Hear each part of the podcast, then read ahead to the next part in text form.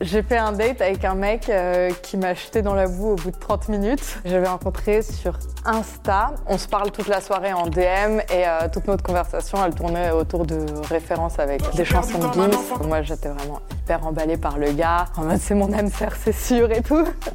On a trop les mêmes goûts. On finit par se rencontrer en vrai à Paris dans le quartier latin. Et lui, il avait absolument euh, prévu qu'on aille tester un restaurant qu'il tentait euh, depuis euh, quelques semaines. Et on arrive dans le restaurant et il se trouve que le restaurant est privatisé. Je dis, bah c'est pas grave, on est dans le cinquième, il y a plein d'options, viens, on va là. Et il s'obstine un peu à aller dans un resto du même groupe que ce restaurant-là, qui est pas du tout dans le même quartier de Paris. Et en plus, il tient vraiment à y aller à pied. Et là, il commence à donc euh, tout Paris euh, devient un peu euh, boueux, gadoueux. Et je me retourne pour regarder s'il y a une bouche de métro. Et là, il me dit, mais non, c'est par là. Et il me tire super fort. Et il me jette contre un poteau. Et c'est tellement violent comment il me jette que je rebondis et je m'explose par terre de tout mon long. Je me relève et j'ai de la boue partout, dans les cheveux, sur ma chemise blanche, etc.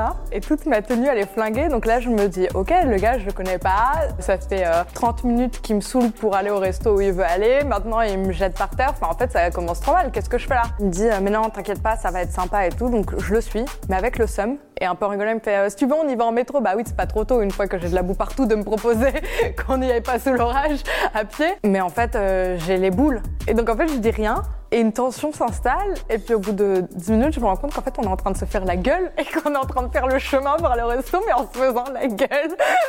Et on se parlait pas. Lui, il avait vraiment la tête de euh, bon, ma meuf me fait la gueule, elle va se calmer. Finalement, on est arrivé au resto, on prend les cartes et tout. On se parle même pas pour savoir ce que l'autre va prendre. On commande vraiment dans le silence le plus total, mutuellement. Au bout de, je sais pas, au moins 10 minutes qu'on mange, il me pose la première question, genre, sinon, toi, t'habites où?